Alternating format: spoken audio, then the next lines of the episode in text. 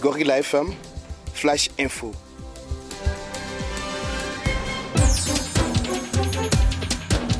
Bonjour mesdames et messieurs, bienvenue pour suivre ces flashs d'informations sur Gorilla FM. Finalement, le mercredi 29 juillet 2020, dans la matinée que la délégation officielle a quitté la ville de Bukavu pour se rendre à Kipupo dans le secteur d'Itombo, un territoire de Mwenga, au site Kivu. C'est à bord de l'hélicoptère de la MONUSCO que l'équipe s'y déplace. La délégation doit faire un acte des lieux, un état des lieux après l'attaque du 16 juillet dernier qui aurait fait plus de 15 morts parmi les civils selon les députés provinciaux du site Kivu depuis le 25 juillet que l'équipe devrait faire une descente à Kipupu, mais le voyage a été retardé de quelques jours probablement en raison de la situation imprévisible dans la zone. Une position de la MONUSCO à Mikenge à proximité de Kipupu avait d'ailleurs essuyé une attaque des miliciens après l'incident de Kipupu. Cette mission est composée notamment du ministre de l'Intérieur, des députés provinciaux, des chefs coutumiers et des membres de la société civile. Ça a duré de deux jours. Une vingtaine de corps ont été découverts sur les lieux selon des sources. Plus de 200 personnes sont portées disparues, affirme une source administrative. La mission officielle devrait donner les bilans définitifs pour des dispositions idoines et appropriées, disant les comptes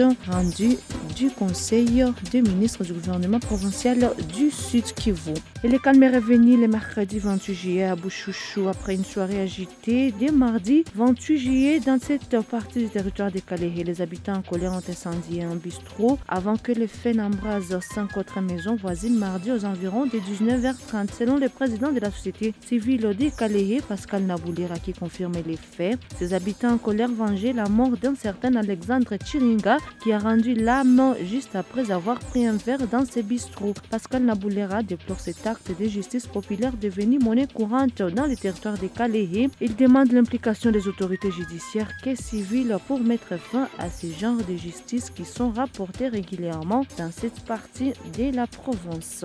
Et à Bouniakiri, la société civile alerte sur l'existence d'un phénomène inhabituel qui s'est produit depuis un certain temps au village Mouchunguti, groupement de Moubougou dans les territoires des Calais. Ce phénomène se caractérise par des détonations grandement souterrains ressenties depuis le mois de janvier jusqu'à juillet à jusqu'à juillet courant. Le président de cette structure citoyenne annonce que ces phénomènes naturels qui se passent fréquemment dans la basse altitude du parc de Kaouzibiega au niveau de Bunyakiri inquiètent déjà la population. Didier Kitoumaï fait savoir qu'en cas de détonation, les habitants de Mouchunguti et d'être passants sont obligés de fuir ne sachant pas réellement ce qui se passe à cet endroit. Ces détonations qui proviennent dans les sols se font sur une zone plane à une surface d'à peu près 60 mètres de largeur et 100 mètres de longueur. Pendant les grondements et des détonations, les grosses pierres et toute la partie du sous-sol se renverse vers une chute les gens croient que c'est une érosion, fait savoir le président de la société civile de Bunyakiri. En sport, la Ligue de football du site Kivu aura un nouveau comité à partir de ce jeudi 30 août 2020. C'est à l'issue des élections prévues pour ce jeudi 30 juillet. Elles se tiendront dans une assemblée générale élective qui sera organisée à Bukavu. En prélude de ces élections, la commission électorale a rendu public un tableau récapitulatif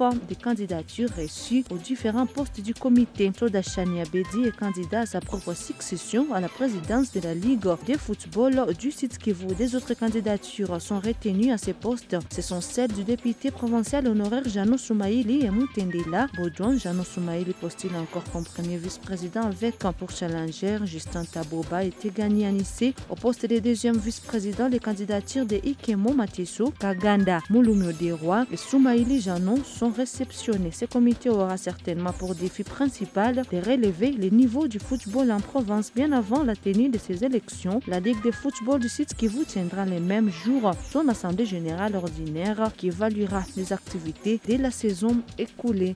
Ainsi prend fin ces flashs d'informations sur Gorilla FM. Merci à vous de l'avoir suivi. Alfred Ngabo assurait la mise en onde. Hélène Boudjiriri, j'étais la présentation.